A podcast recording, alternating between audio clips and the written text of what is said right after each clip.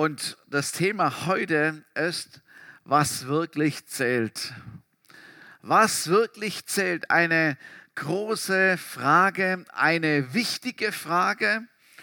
Und ich glaube, wir werden eine Antwort finden, vielleicht mehrere Antworten finden, aber eine gute Antwort auf jeden Fall finden heute Morgen.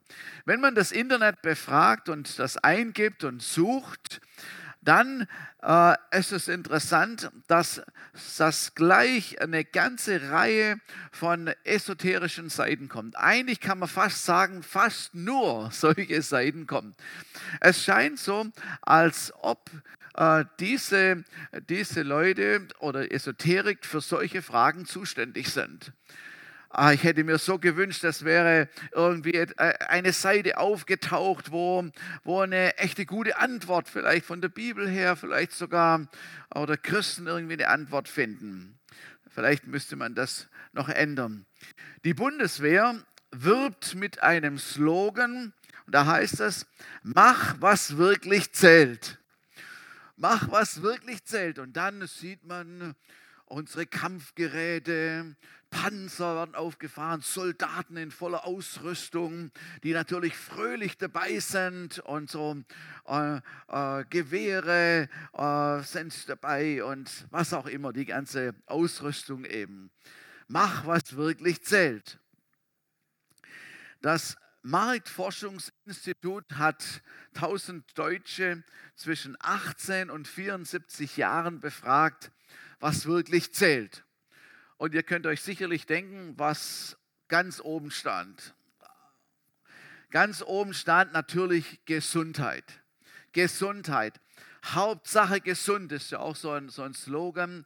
Auch wenn ihr, wenn ihr im Gespräch seid mit jemand und man fragt, wie es geht und so, kommt ganz oft ja, okay, Hauptsache gesund. Und jetzt in der jetzigen Zeit sowieso umso stärker, Hauptsache gesund. Zweite war finanzielle Sicherheit.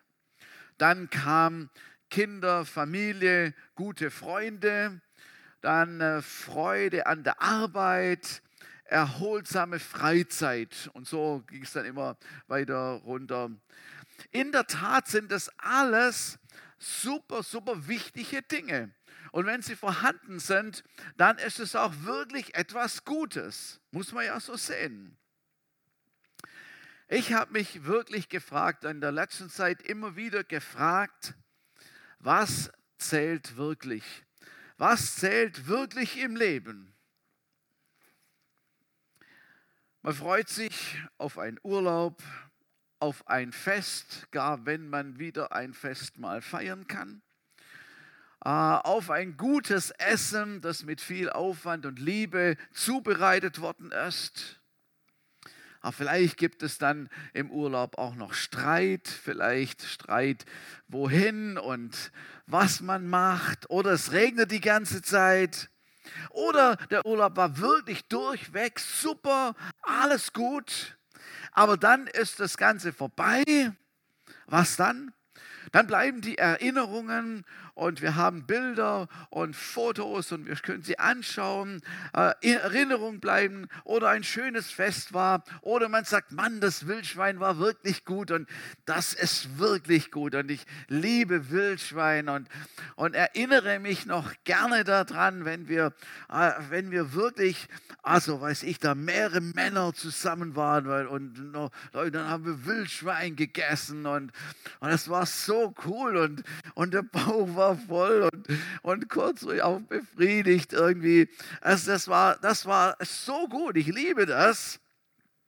Ähm, ja, und dann ist es vorbei und freut sich vielleicht auf das nächste Wildschwein. Oder du hast etwas, eine neue Anschaffung, ein neues Sofa gekauft oder was auch immer. Und dann nach einiger Zeit, man hat sich dran gewöhnt und, und das ist schon nichts Besonderes mehr danach und man fragt sich, hat das jetzt nun wirklich befriedigt? Hat das jetzt nun wirklich tief befriedigt? War das die Erfüllung? Ist es eine Art dauerhafte Freude, die dabei herauskommt? Und ich habe so beobachtet, selbst bei mir selber auch beobachtet, dass wir oftmals von Ereignis zu Ereignis uns hinhangeln. Und man sagt, ja, wenn erstmal die Sonne wieder scheint, oh, dann, äh, oh, dann, äh, dann wird meine Psyche sich heben und dann können wir wieder, wow, da geht man raus und die Sonne scheint und das ist so gut und, und das ist ja auch gut. Aber dann kommt die Sonne dann äh, ist sie vielleicht schon wieder zu heiß und äh, was oder sie war nur kurz da oder hat es nun wirklich befriedigt? Oder man hat einen schönen Besuch oder man freut sich auf einen guten Besuch und, und man freut sich jetzt überhaupt auf Besuch, wenn der dann mal wieder stattfinden kann. Aber dann, danach bist du wieder alleine, möglicherweise wieder alleine.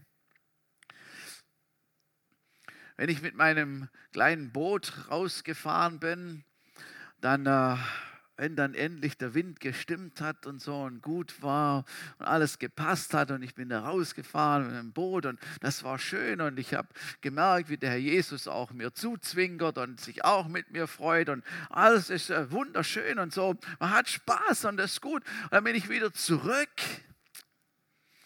Und dann kann ich nur zu meiner Frau sagen, das war eine coole Sache heute, heute war es richtig gut und so. Aber dann ist es auch wieder vorbei. Ja, ich glaube, wir sollen Spaß haben und wir dürfen Spaß haben. Wir dürfen an all diesen Dingen Freude haben. Ich glaube, dass es Gott gefällt. Ich glaube, dass es Jesus gefällt. Amen. Liturgisches Amen. Ich glaube es von ganzem Herzen, weil Gott uns nichts wegnehmen will. Er, so wie wir, wir Eltern uns freuen, wenn, wenn, wenn die Kinder oder die Enkel äh, etwas geschenkt bekommen und die freuen sich und, und sie jubilieren und hüpfen und tun, also da freust du dich ja, weiß ich wie mit.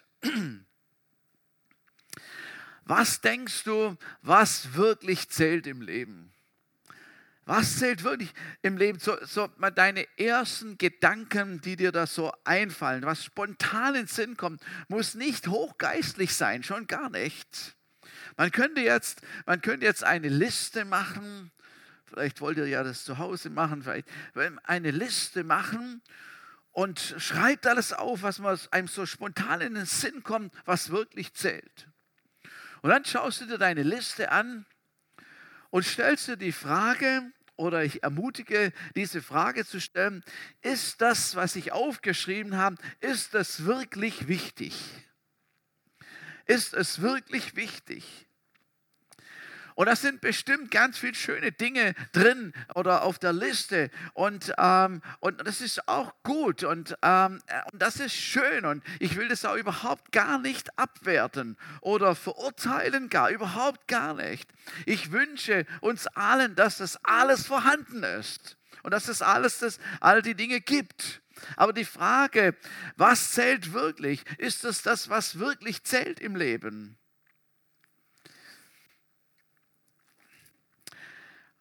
Bei der Serie oder was wir uns gerade beschäftigen, ähm, der Bergungsort, Bergungsort, und da ist ja so viel, äh, kann man so viel mit reinpacken und erleben auch. Und das ist jetzt mein Fazit, was ich für mich und für mein Leben herausgefunden habe und bemerkt habe, in den, auch in, den letzten, in der letzten Zeit. Na, es ist mir immer wieder so gegangen. Ich glaube, dass Geborgenheit, Friede und Ruhe in Gott das ist, was wirklich zählt. Weil es unabhängig ist von dem, was drumherum ist und weil es langlebig ist. So ist jedenfalls von Gott gedacht, weil es eigentlich auf Dauer angelegt ist. So war es jedenfalls von Gott gedacht. Neben all dem Guten und Schönen und Tollen, was wir erleben dürfen, was wirklich zählt, meine ich, ist einen echten Bergungsort zu haben, Geborgenheit zu haben. Wir Christen, wir sind nicht besser, aber es, wir sind viel besser dran. Wir sind wirklich viel besser dran, weil wir etwas haben, was möglicherweise, was, nee, was Menschen, die Gott nicht kennen, wirklich verloren geht. Und deshalb, wenn, wenn, wenn jetzt jemand zuschaut, der wenn du dein Leben noch nicht Jesus gegeben hast, wenn du nicht weißt, dass du wirklich ein Christ bist oder wenn du weißt, ich bin noch kein Christ, dann bitte hör jetzt richtig gut zu, weil es gibt richtig gute Antworten aus der Bibel, was, was wirklich zählt und was auch für dich wirklich zählen kann. Und ich will lesen aus Psalm 147, Psalm 147 von Vers 11 an. Gefallen hat der Herr an denen, die ihm mit Ehrfurcht begegnen und voller Zuversicht darauf warten, dass er seine Güte zeigt. Rühme den Herrn Jerusalem. Und Jerusalem ist auch ein, ein Bild auf die Gemeinde. Rühme Jerusalem, Gemeinde. Lobe deinen Gott Zion. Denn er hat die Riegel deiner Tore gut befestigt hat die Kinder in deiner Mitte gesegnet. Er ist es, der innerhalb deiner Grenzen Frieden schenkt und dich mit dem besten Weizen sättigt. Er sendet seinen Befehl zur Erde, aufs schnellste läuft sein Wort, um auszurichten, was er befahl. Es ist ein gewaltiger Psalm, der, der hier so viele starke äh, Sachen beinhaltet. Und unsere Grundhaltung als Kinder Gottes, als Christen, unsere Grundhaltung ist, dass wir Gott ehren, dass wir, dass wir ihn achten. Äh, die Bibel nennt es Ehrfurcht, keine Angst, sondern Ehrfurcht. Und das ist gelebte Wertschätzung und Achtung. Und wir sind voll Vertrauen, wir sind voll Vertrauen, dass die Güte uns nachjagen wird und erreicht, spätestens seit wir immer dieses Lied singen. Deine Güte, sie folgt mir nach. Deine Güte, sie folgt mir nach. Und sie wird mich erreichen. Aber die Bibel ist voll davon, Güte und Gnade werden mir folgen mein Leben lang an einer anderen Stelle. Lobpreis und Anbetung ist deshalb etwas völlig Normales, was wir als Christen praktizieren, auf die unterschiedlichste Art und Weise. Den Herrn zu ehren, ihm Danke zu sagen, ihn zu preisen, das drückt unsere Achtung, unsere Wertschätzung, unsere Dankbarkeit aus. Und es drückt auch unsere Beziehung zu ihm aus. Wenn du jemand wertschätzt und achtest und das vermittelst, dann, dann hat es etwas mit Beziehung zu tun. Du willst es demjenigen vermitteln, du möchtest es ihm zeigen und möchtest ihm danken dafür. Also Gemeinde, rühme den Herrn. Gemeinde, Gemeinde, rühme den Herrn, preise den Herrn und das tun wir. Dieser Psalm beginnt nämlich so, im Vers 1 fängt der Psalm 147 so an. Halleluja! Gut ist es für unseren Herrn, für unseren Gott zu singen. Ja, schön ist solch ein Lobgesang, ihm allein gebührt er. So fängt der Psalm an und wird dann äh, kommen all die anderen Sachen. Vers 13, was wir gelesen haben, das ist, was wir glauben. Also wir sollten das glauben, was im Vers 13 gestanden hat. Er hat die Riegel deiner Tore befestigt. Die Leute damals verstanden, was damit gemeint war. Sie hatten ein Bild vor Augen. Es war etwas Übliches, ähm, nämlich dass Jerusalem war umgeben ja mit der Stadtmauer und da waren die verschiedenen Tore überall, die, äh, wo die Leute rein und rausgehen konnten, aber die man auch fest verschließen konnte zum Schutz vor den Feinden. So, wenn der Psalmist das schreibt, dann hat jeder der, diese, diese Burg sozusagen, diese Stadt um, mit, der, mit der Stadtmauer und mit den, mit den Toren vor Augen gehabt und konnte sich das vorstellen, wie das ist. Und dann sagt der Herr, ich habe die Stadttore fest verriegelt zum Schutz, zum Schutz vor dem Feind. Und das gibt Geborgenheit. Schutz gibt Geborgenheit. Wer keine Geborgenheit kennt, dem wird es unheimlich. Und unheimlich bedeutet, ohne Heim zu sein, kein wirkliches Heim zu haben. Und wir kennen das in unserem Sprachgebrauch ja auch, äh, zu Hause zu sein, ähm, heimzukommen.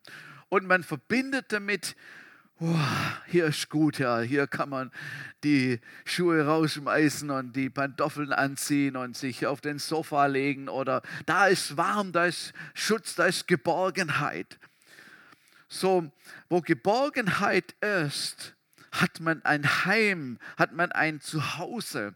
Und wir als Kinder Gottes, wir haben ein Heim, wir haben ein Zuhause, wir haben eine Geborgenheit. Und darum geht es mir heute Morgen. Das ist mir ganz arg wichtig, dass jeder, der, der heute in den Tag geht, verstanden hat, es gibt wirklich Geborgenheit. Und das ist, was wirklich zählt. Damals in Jerusalem, wenn, wenn, wenn sie in der Stadt waren und, und die Feinde angerückt sind, dann konnten die von der, von der Stadtmauer, wie bei unseren Wieghäusern hier in Neubrandenburg, da konnten die von der Stadtmauer runterschauen und sie sahen, wie die Feinde kamen. Aber sie sahen, dass sie scheiterten an der Mauer, dass sie scheiterten an, der, an, an den Toren, weil sie nicht reinkamen. Und sie konnten sagen, alles gut, hält alles fest, Feind kommt nicht rein, wir sind sicher und geborgen. Und so konnten sie geschützt sein. Und so kann es uns gehen und so soll es uns gehen, was immer um uns herum passiert. Wir haben ein Heim, wir sind ein, haben einen Zufluchtsort, wir haben, ja, wir haben eine Geborgenheit. Für die Menschen damals, wie ich gerade beschrieben habe, die konnten es mit ihren eigenen Augen sehen. Für uns ist es eine Glaubenssache. In der Tat, es ist eine Glaubenssache. Es hat etwas mit Vertrauen zu tun. Vertrauen in das Wort Gottes und Vertrauen zu dem, was Gott uns versprochen hat. Und Glaube, sagt die Bibel, Glaube kommt aus dem Herzen.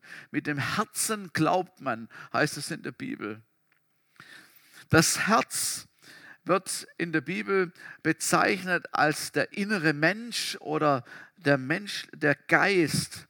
Wenn wir sagen in unserem Geist, wir spüren etwas in unserem Geist, dann bedeutet es in unserem Herzen, in unserem inneren Menschen, wie das die Bibel sagt.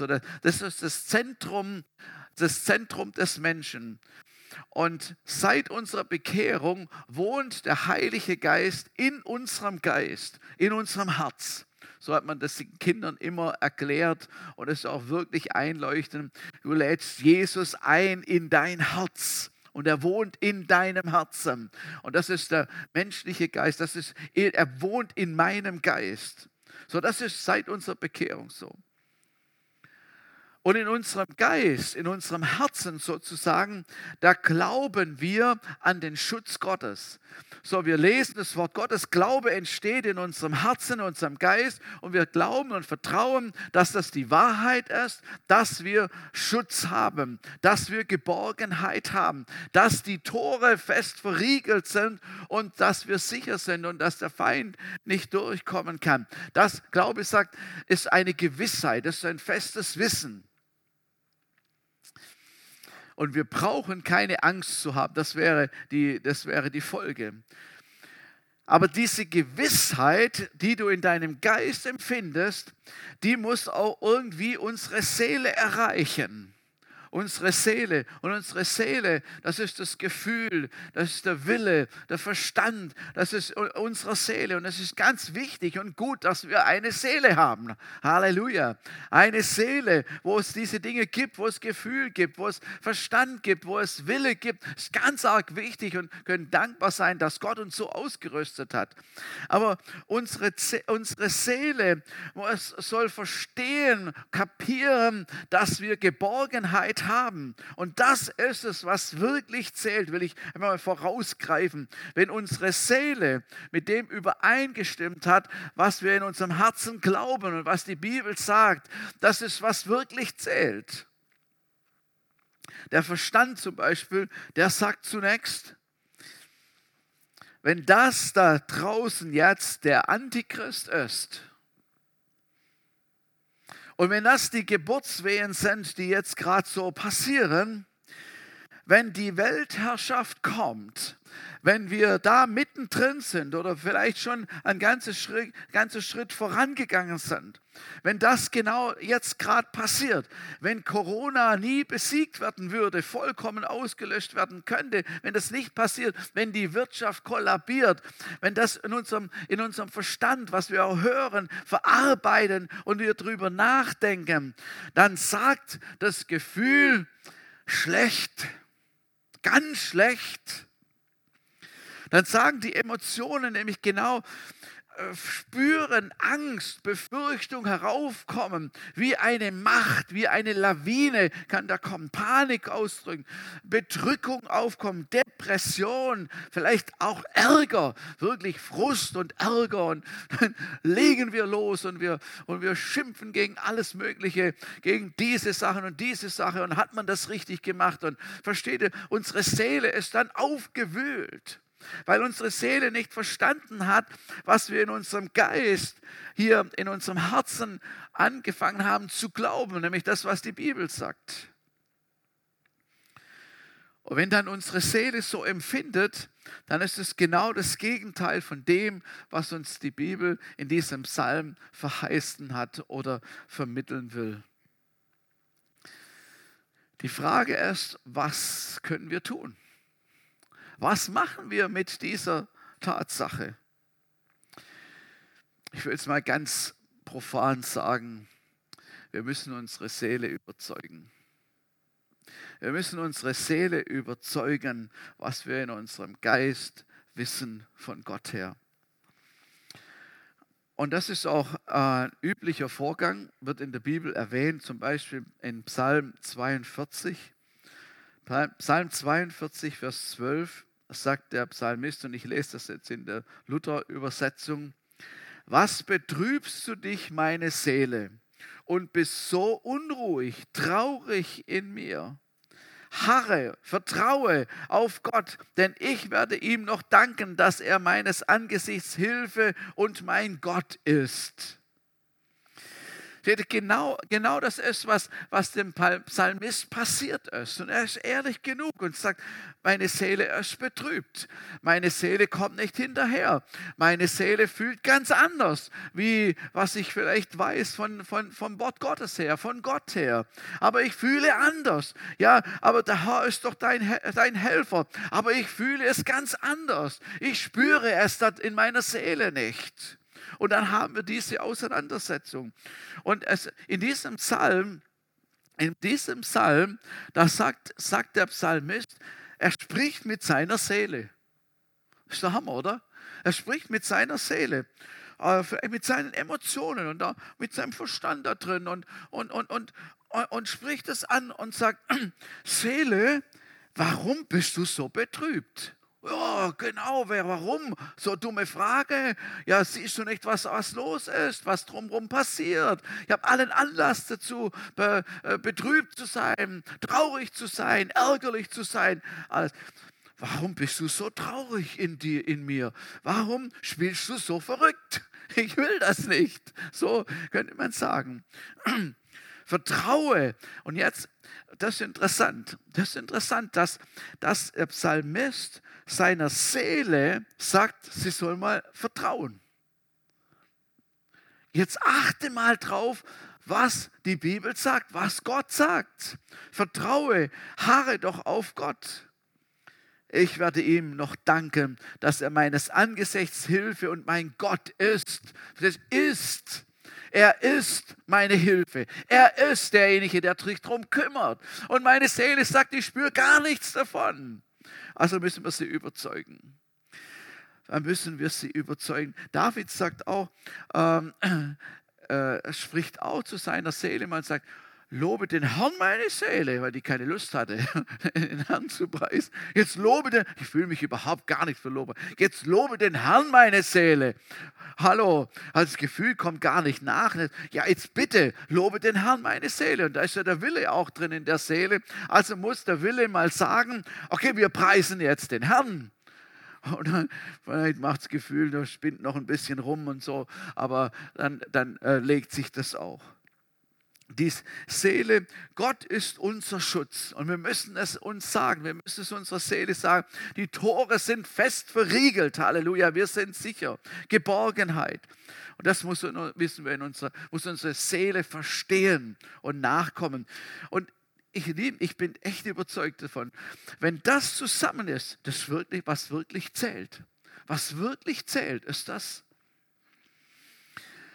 und das geschieht oder es wird verstärkt dadurch, wenn wir über das Wort nachsinnen, wenn wir es auf uns wirken lassen, wie Medizin. Manchmal muss man Verse oder Psalmen, weiß ich wie oft, lesen oder beten, bis, es, bis die Seele das kapiert und, und versteht und sagt, ach so, ja, wenn es so ist, wenn es so ist, dann stellt sich Ruhe und Frieden ein. Friede, der höher ist als alle Vernunft. Das ist wieder der, der Verstand da drin ne, in der Seele. Der Friede ist, der höher ist als alle Vernunft. Das ist, was wirklich zählt in unserem Leben. Natürlich nehmen wir die Realität wahr das will ich jetzt nicht, dass man denkt, wir müssen jetzt den Kopf in den Sand stecken und, und wir wissen gar nichts und wir lassen das gar nicht, wir informieren uns nicht. Nein, das meine ich nicht. Die Realität nehmen wir wahr. Aber wenn wir die Realität wahrnehmen, uns trotzdem geborgen zu fühlen, in ihm geborgen zu wissen, das ist wirkliche Geborgenheit. In der Bibel, da in Hebräer steht es, steht es, ihr werdet zur Ruhe Gottes eingehen.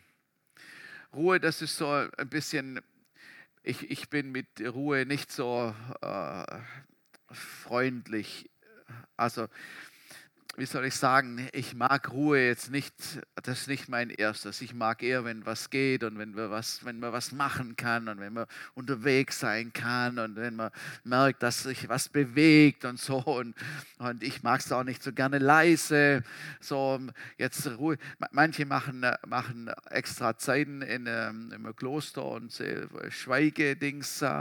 Ähm, Oh, das wäre ganz schwer für mich, würde ich, also würde mir wirklich, wirklich sehr, sehr schwer fallen.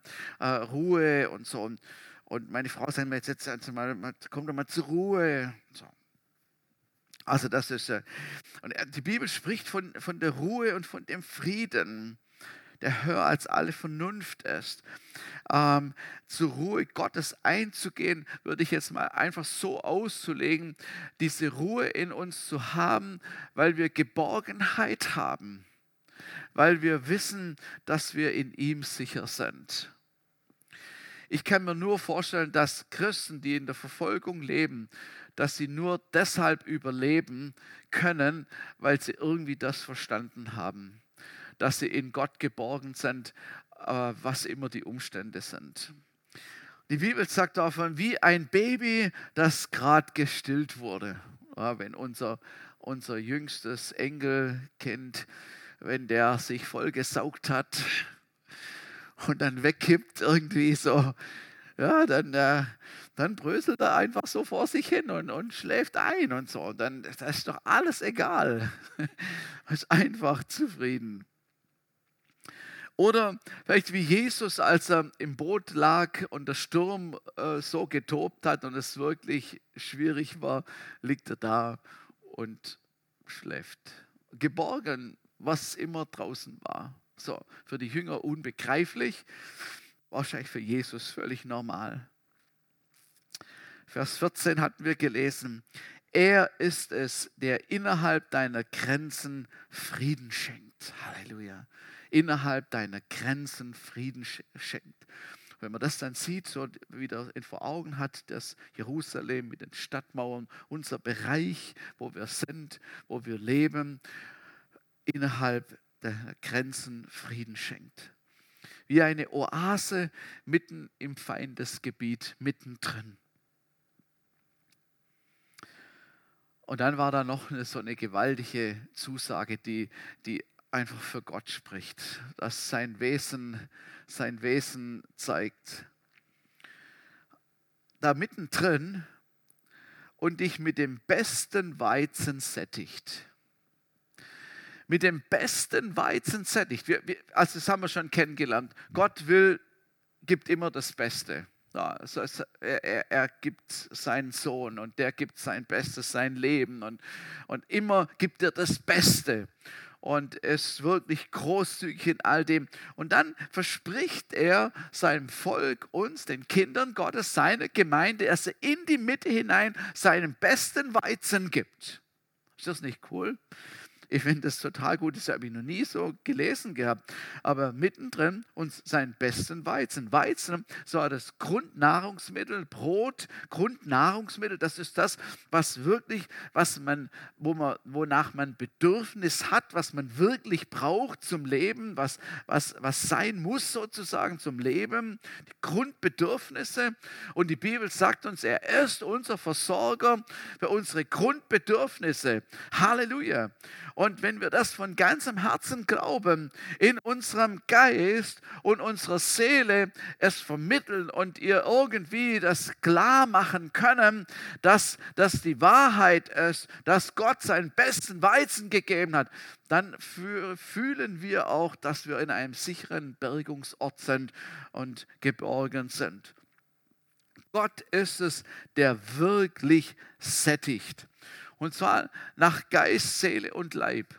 Das glaube ich, dass er, dass er uns in allem, was, was unsere Bedürfnisse sind, was dein Bedürfnis ist, wo du jetzt merkst, das wäre mein Bedürfnis körperlich wäre oder, oder auch wenn du, wenn du in, deinem, in, in, deinem, in deinem Geist Mangel verspürst oder eben mit der Seele.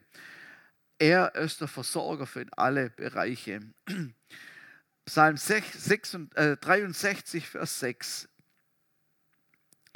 Deine Nähe sättigt den Hunger meiner Seele. Wie ein Festmahl mit meinem Mund will ich dich loben. Ja, über meine Lippen kommt großer Jubel. Halleluja. Hey, die Psalmisten haben etwas verstanden und etwas erwähnt und gesagt, wie es uns Menschen gehen kann. Und er sagt, dass, äh, dass Gott wirklich satt macht. In einer anderen Über Übersetzung heißt es, labe dich am Fetten deines Hauses, am, am Fetten. So, das, äh, Fett formul, äh, symbolisiert, da ist wirklich genug da. Ne? Also Fett. Öl, Schmalz, also genug Fett.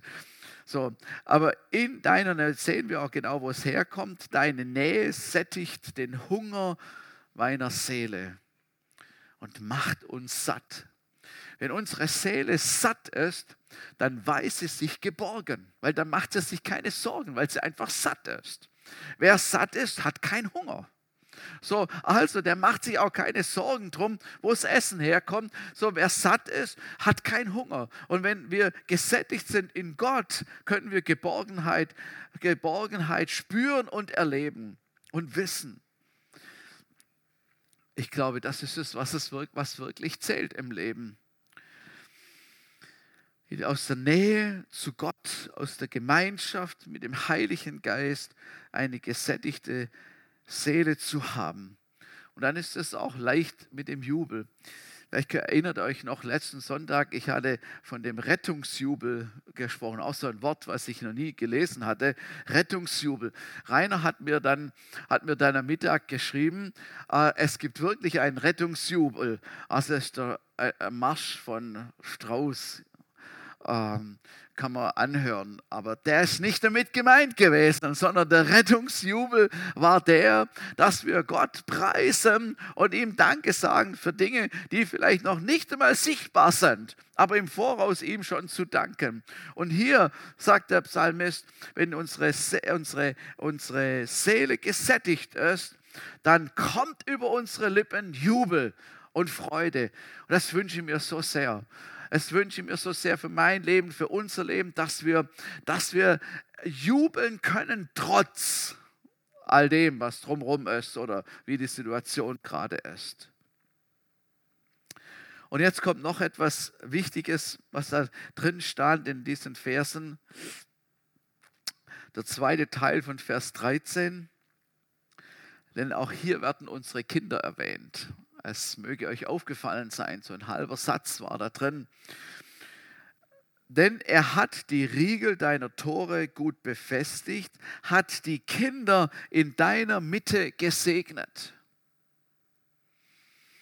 Ich habe mir überlegt, aha, also da ging es ja um die, um die Menschen, um die Erwachsenen, um das Volk Gottes. Aber die Kinder wurden nicht vergessen. Wo hat der Herr die Kinder gesegnet? Mittendrin, in der Mitte, mittendrin, nicht irgendwo unten irgendwo im äh, Bunker, Keller, Katakomben, sondern mittendrin, mittendrin in der Stadt, in dieser Festung, mittendrin hat er sie gesegnet.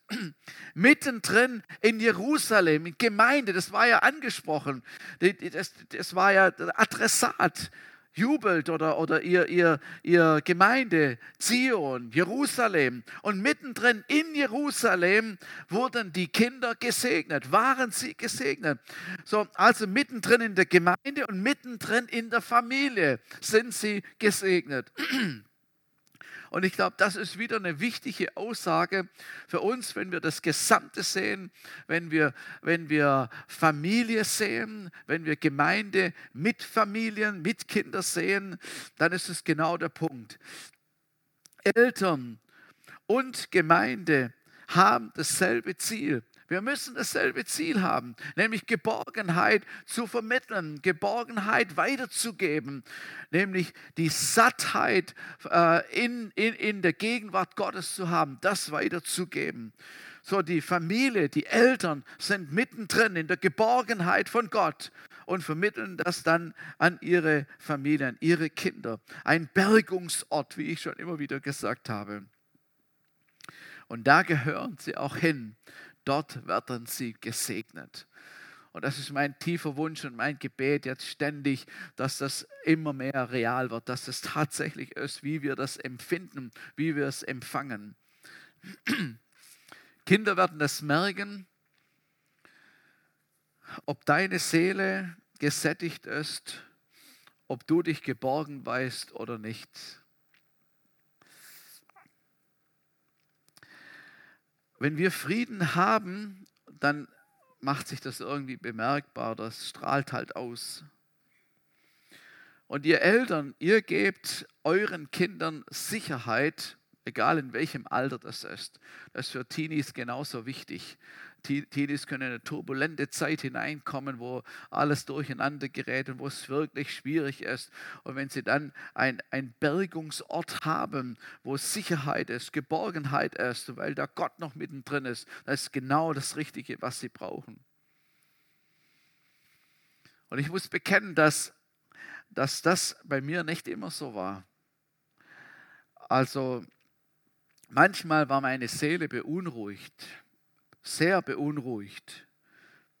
Und wenn ich zurückschaue, als, uns, wir, als unsere Kinder noch zu Hause waren, da haben das die Kinder auch mitbekommen, wenn meine Seele beunruhigt war.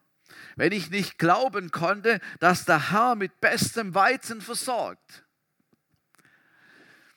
dann hat sich das irgendwie bemerkbar gemacht und die Kinder haben das mit, mit, mitbekommen und das war nicht gut. Und es tut mir auch leid, ihr Lieben, verzeiht mir. Aber das war wirklich nicht, nicht gut, was vermittelt worden ist. Unsere Kinder sind gesegnet, sagt das Wort Gottes. Und Segen bedeutet das Wohlwollen von Gott. Das heißt, ein Zuspruch Gottes. Gott spricht Gutes hinein. Und wenn Gutes von Gott gesprochen wird, ist es wirklich gut. Halleluja. Da ist nichts, nichts Mangelhaftes dabei. Und sie sollen den Segen spüren und erleben mit den Eltern zusammen. Und manchmal gehen sie uns auch einen Schritt voraus und wir müssen hinterherkommen und so und, und, und sagen, ja genau, ja, du, ihr habt es besser kapiert gehabt, ihr habt es besser verstanden gehabt. Und noch ein letztes, Vers 15. Er sendet seinen Befehl zur Erde. Aufs schnellste läuft sein Wort um auszurichten, was er befahl.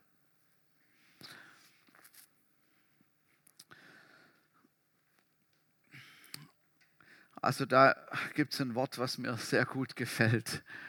Aufs schnellste. Das ist irgendwie cool. Das heißt, wenn der Vater im Himmel sein Wort befiehlt oder in seinem Wort befiehlt, dass geschehen soll, was passieren soll, dann wird es aufs schnellste umgesetzt.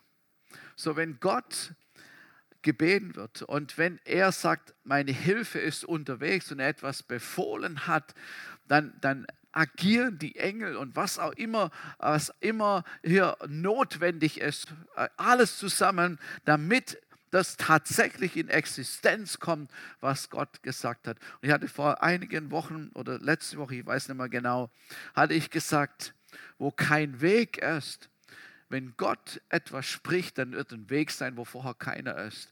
Er ruft das, was nicht ist, dass es sein würde und dass es sein soll, in Existenz kommt. So, wir haben einen großen Gott, dem wir vertrauen können und dass sein, sein Wort unterwegs ist, dass seine Zusage unterwegs ist und dass er wirklich mit dem durchkommt, was er sich vorgenommen hat. So, lasst uns diese Ermutigung empfangen und annehmen. Was wirklich zählt, ist, dass wir und unsere Kinder, unsere Familien geborgen sind in Gott diesen Bergungsort in uns spüren, unsere Seele gesättigt ist von Gott und aus der Gemeinschaft mit Gott heraus.